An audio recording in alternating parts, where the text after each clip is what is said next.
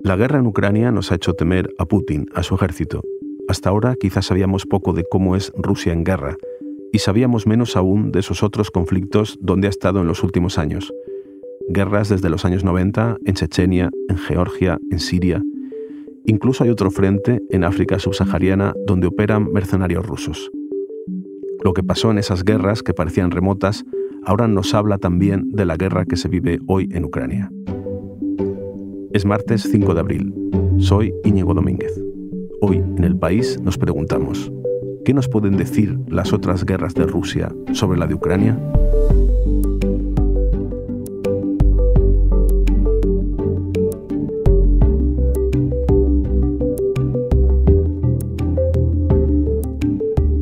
Para comprender estas guerras mejor voy a hablar con tres compañeros. Georgina Higueras, que cubrió para el país la Segunda Guerra de Chechenia en 1999 y la de Georgia en 2008. Natalia Sancha, que siguió para el periódico La Guerra de Siria desde 2011. Y José Naranjo, corresponsal del país en Dakar, Senegal. Voy a hablar primero con Georgina Higueras. Cubrió la Segunda Guerra de Chechenia, que estalló en 1999, nada más llegar Vladimir Putin al poder como primer ministro. Esta república había conseguido independizarse de Rusia tras la Primera Guerra en 1996, pero en 1999 atacó otro territorio ruso. Hola Georgina, ¿qué tal? ¿Cómo estás? Hola Íñigo, ¿qué tal? El inicio de la Segunda Guerra de Chechenia a ti te pilló precisamente allí en una rueda de prensa del presidente checheno. Efectivamente, la primera guerra había terminado en el 96, entonces eh, en un momento dado el presidente de Chechenia, Aslan Mashadov, cuando temió que pudiera haber una invasión rusa, lo que hizo fue invitar a los eh, corresponsales extranjeros que estábamos en Moscú, nos dijo que podíamos ir a Chechenia, que él se iba a cuidar de nuestra seguridad, ¿no?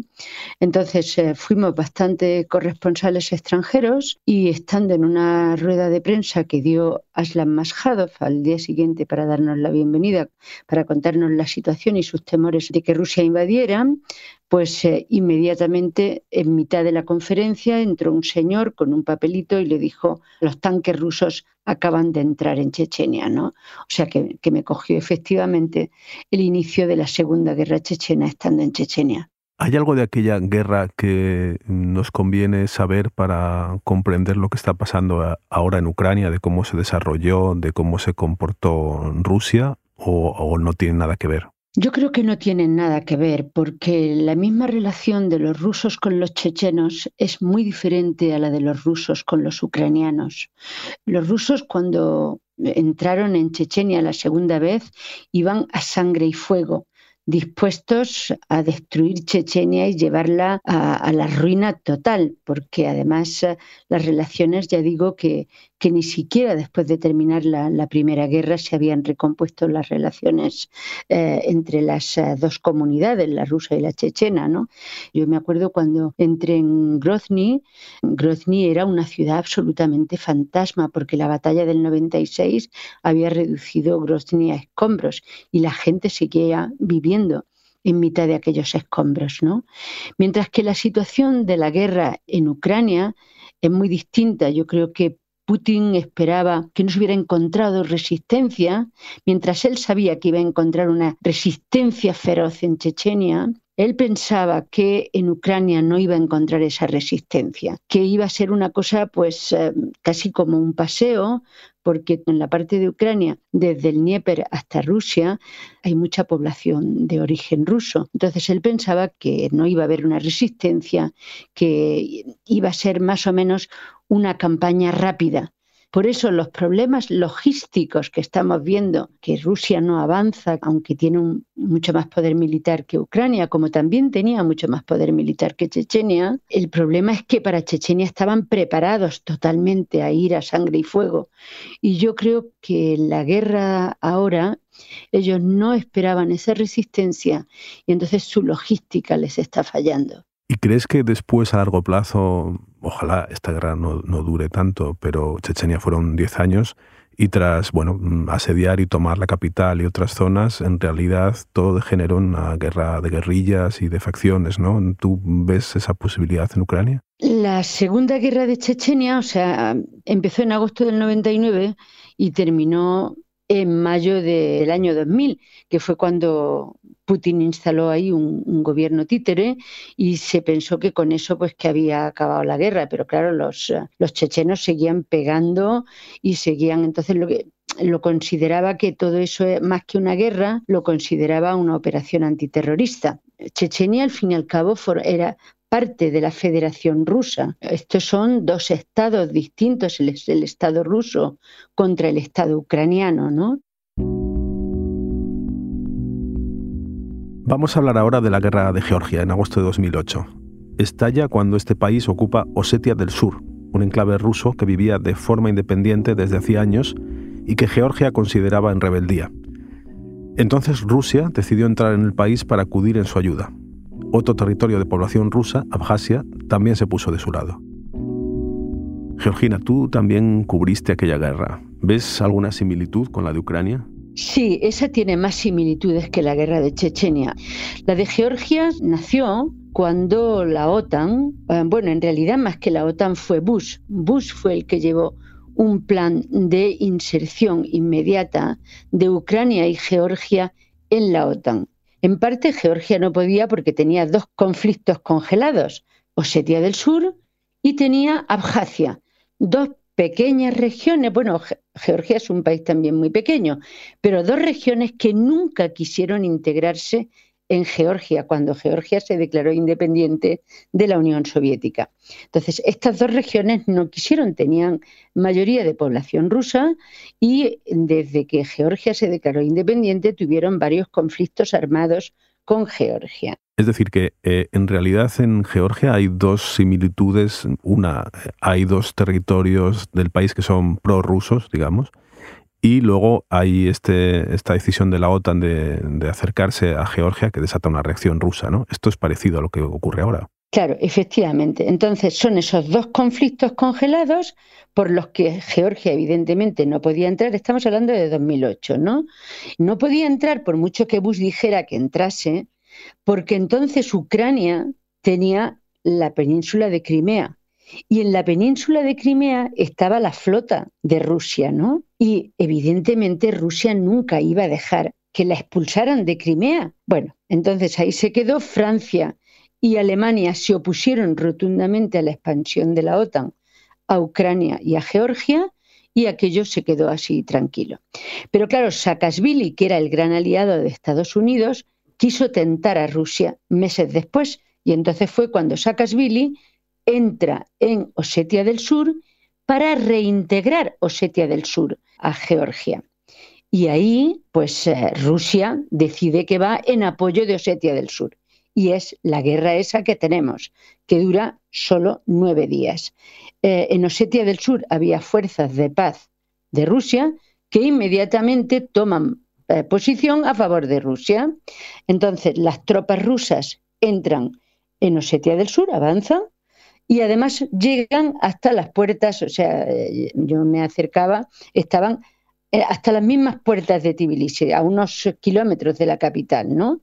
Y ahí, ahí la Unión Europea ejerce presión y se hace un acuerdo de paz declarando Osetia del Sur y Abjasia, las dos regiones que eran conflictos congelados, las declararon como repúblicas independientes. Repúblicas independientes que solo reconoce Rusia, pero hoy en día son repúblicas independientes según Rusia. ¿Tú crees que Rusia podría estar pensando en una salida similar en Ucrania, es decir, de crear una república independiente que solo conocen ellos en la zona del, Donbass, por ejemplo? Bueno, ya lo ha hecho, ¿no? De hecho, justo antes de entrar eh, y atacar eh, Ucrania, lo que hizo fue declarar la independencia de las regiones separatistas del Donbass. Por lo que me has contado, Georgina, está claro que la guerra en Georgia sí que sería un conflicto en el que podemos fijarnos si queremos entender la actualidad en Ucrania. Claro, está mucho más relacionado porque desde el primer momento, desde el momento en que Bush decidió que ingresaran las dos, fue todo el tiempo, siempre ligó eh, la política de puertas abiertas de la OTAN eh, unió a las dos repúblicas, unió a Georgia y a Ucrania. O sea, nunca dijo va a entrar primero Georgia o va a entrar primero Ucrania o mencionó primero a uno solo. No. Luego, ya digo que después de la guerra aquello se medio olvidó, hasta que en el año 2018, de nuevo la OTAN volvió a decir que dejaba las puertas abiertas a Ucrania y a Georgia. Y otra vez volvió a decirlo en la cumbre de 2021 en Bruselas. Georgia y eh, Ucrania. Luego, por lo tanto, ligaba todo el tiempo las dos repúblicas. Muchas gracias por explicarme estas dos guerras, Georgina. Muchas gracias a ti, Íñigo, por preguntarme. Gracias.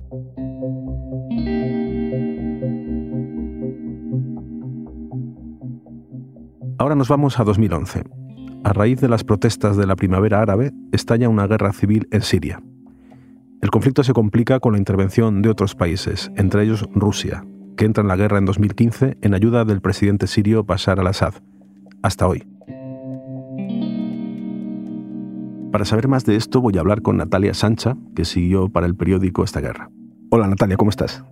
Hola Íñigo, encantada de poder conversar hoy contigo. Vamos a hablar de la guerra de Siria. ¿Cuándo entró Rusia en esta guerra y por qué? Rusia entró en 2015 y de hecho la entrada de, iba a decir del ejército ruso, pero sobre todo de la aviación rusa, fueron literalmente quienes salvaron a Bashar al-Assad eh, de la derrota. Para que te hagas una idea, en 2015 el, ejército sirio regular, el, que defiende el gobierno, apenas controlaba un tercio del territorio nacional y hoy está casi en un 80%. Eh, Rusia y Siria son aliados desde hace 70 años y es precisamente durante la guerra siria la base rusa marítima que está afincada en Tartus, en la costa siria, era su único acceso a entonces los que se llamaban las aguas calientes al Mediterráneo y hoy en día sigue siendo uno de sus principales intereses. Si la entrada de Rusia en la guerra de Siria cambió la guerra, le dio un vuelco, quiere decir que su intervención fue eficaz. No solo fue eficaz, sino que fue también se convirtió en un tablero de experimental para sus tropas. El Ministerio de Defensa ruso en un momento dado declaró que más de 60.000 soldados habían rotado por sus bases y por los diferentes frentes sirios, lo que quiere decir que Siria se convirtió en un tablero de entrenamiento, en un campo de entrenamiento gigante para tanto las armas, para experimentar con armas, como para sus soldados. Y sobre todo han combatido mucho cuerpo a cuerpo en ciudad, que es, que es uno de los entrenamientos que les puede servir hoy en día para, para Ucrania. Yo me acuerdo en, en, los momentos más duros de la batalla de Alepo, en, el, en la autopista que teníamos que coger para llegar allí, era una imagen muy simbólica el ver cruzarse los tanques eh, rusos que usa el ejército sirio, pero que son de varias generaciones anteriores, y mientras que ellos venían desaliñados con unos tanques poco entretenidos por la falta de recambios, y se cruzaban con los rusos flamboyantes, nuevos, de última generación, era una postal que simbolizaba muy bien cómo Rusia había ido a, defender sus intereses sin por ello querer hacer ni una transferencia militar ni tampoco eh, hacerse cargo de la reconstrucción económica de todo el país. ¿Y el ejército ruso cómo actuó en Siria? ¿Se comportó con la misma brutalidad que estamos viendo ahora en Ucrania? ¿Y hay algún paralelismo en cómo actuó entonces y cómo está actuando ahora? Sí que hay similitudes. Eh, para empezar, el bombardeo de objetivos civiles, hospitales, colegios, zonas residenciales, eso ha sido una constante eh, a lo largo de la guerra siria y las conexiones principales, que es lo que está ocurriendo también un poco en Ucrania, pues Mariupol, como fue Alepo, que quedó destrozada en un 50%. Luego tiene otro elemento de paralelismo que son las milicias o las defensas nacionales. También en Siria eh, Rusia ha entrenado a, milicianos, a combatientes, a mercenarios, a civiles, para dejarlos en las zonas que, liberaba, que ocupaba, según en qué lado estuviera el bando, como se, se usaba la semántica, para que estuvieran allí eh, aguantando esos, esos territorios conseguidos. Eso es un elemento muy, muy peligroso en las guerras, porque el dar armas a civiles eh, o dar armas a, a milicianos, a mercenarios, es un elemento que, que enquista en el tiempo las guerras.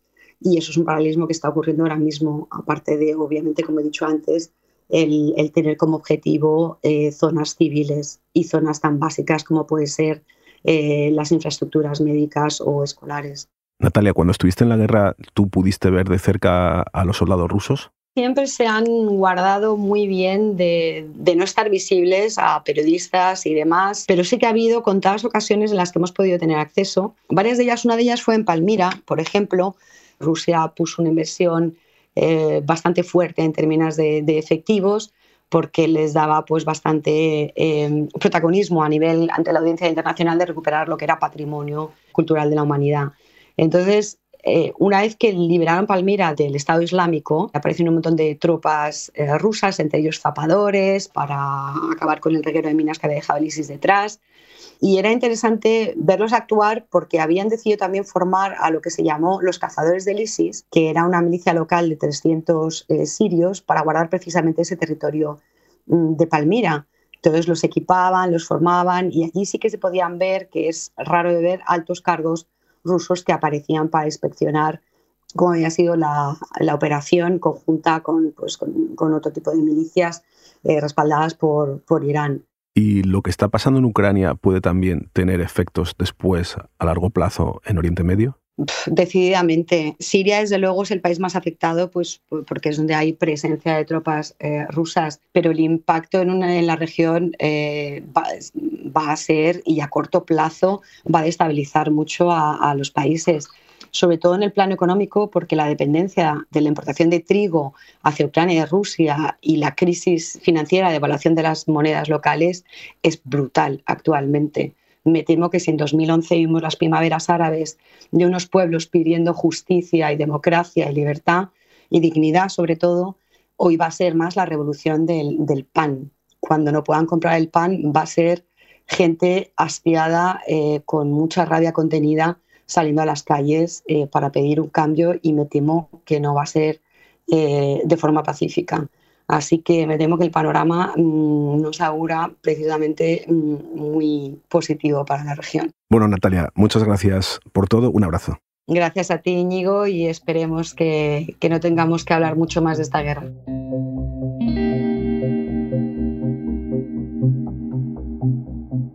Vamos a terminar con algo que está pasando ahora mismo y que está más cerca de lo que parece. Hablo de la presencia de mercenarios rusos en África subsahariana. Voy a hablar con José Naranjo, que cubre el África subsahariana para el país desde Dakar. Hola José, ¿cómo estás? Hola Íñigo, muy bien, ¿qué tal? José, ¿algunos ruidos de fondo? Sí, es que justo tengo ahora mismo a los fontaneros trabajando aquí en casa. Espero que no, que no moleste demasiado. Fontaneros de Dakar, muy bien, así lo incluimos en el episodio. José, te llamo para que nos cuentes qué hacen unos mercenarios rusos en el África subsahariana. Bueno, el interés de Rusia por África ha sido creciente en, los últimos años, en la última década sobre todo, y una de las patas, digamos, sobre las que se apoya esa extensión de la presencia rusa en, en África ha sido precisamente en el sector de la seguridad.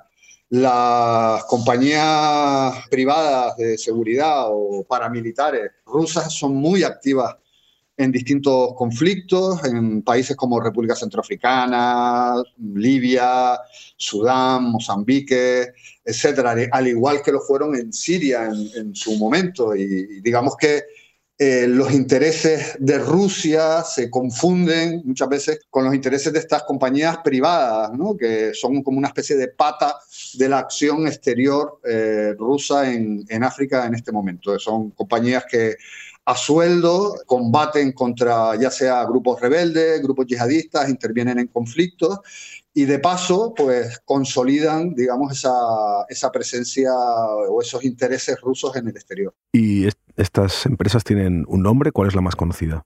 Sí, hay, hay muchas empresas, digamos, varias compañías que están operando, pero la más conocida sin duda es la, la compañía Wagner, que nace allá por el año 2014 y que tuvo presencia en, primero en Ucrania, eh, durante la anexión de la península de Crimea y el conflicto en, en, Donbass, luego en Siria y finalmente, pues pasito a pasito ha ido avanzando, digamos, en, en África y ha estado presente pues en todos estos países que te comentaba. Y por último eh, se ha detectado, según denuncian los países occidentales, se ha detectado su presencia en, en Mali lo que además ha precipitado el anuncio de la salida de las tropas francesas de allí, porque considera Francia que compaginar, digamos, hacer compatible su presencia en Mali luchando contra el yihadismo con la presencia de estos instructores, digamos, privados rusos, pues no era, no era posible. ¿no? Y, e, estas compañías, Wagner en concreto, se ha caracterizado como, como en República Centroafricana por las violaciones de los derechos humanos, el uso de una, de una violencia contra los civiles excesiva, eh, asesinatos, crímenes, etcétera, como ha puesto de manifiesto numerosas denuncias procedentes de, la Unión Europea. En Mali acaban de desembarcar y está por ver qué, cuál es el rol, digamos, que van a jugar en este país. José, esto que cuentas parece de la Guerra Fría. ¿Tú crees que hay un frente silencioso de la estrategia geopolítica de Rusia en, en África en este momento? Sí, yo creo que entra dentro de, la lógica de, actuación del Kremlin y de Vladimir Putin en, los últimos años. El propio Putin, que no ha reconocido de manera explícita, digamos, esta presencia de Wagner en, África, pero sí que han reconocido en algún momento que el uso de, grupos paramilitares o de compañías privadas, digamos que, ha formado y forma parte de la estrategia internacional de Rusia en estos conflictos, que por un lado obtiene un beneficio inmediato porque estas compañías privadas como Wagner también, a cambio de su intervención, obtienen jugosos contratos en sectores como por ejemplo la minería, y eso se ha visto de manera muy evidente en la República Centroafricana. Pero al mismo tiempo consolidan la influencia enorme de Rusia eh, y creciente en, el continente africano en los últimos años, que ha ido creciendo en el terreno de la diplomacia, eh, económico, financiero, pero también en el sector de la seguridad. Digamos que cumplen, digamos, este doble objetivo, ¿no? de, responder también, de ser una parte de la estrategia rusa en el exterior, pero a la vez también hacer negocios y negocios muy, muy jugosos, como el tema de, de la extracción de diamantes, oro, etc. Muy bien, José, pues estaremos muy atentos a lo que pasa en África también. Un abrazo. Muy bien, muchas gracias, señor.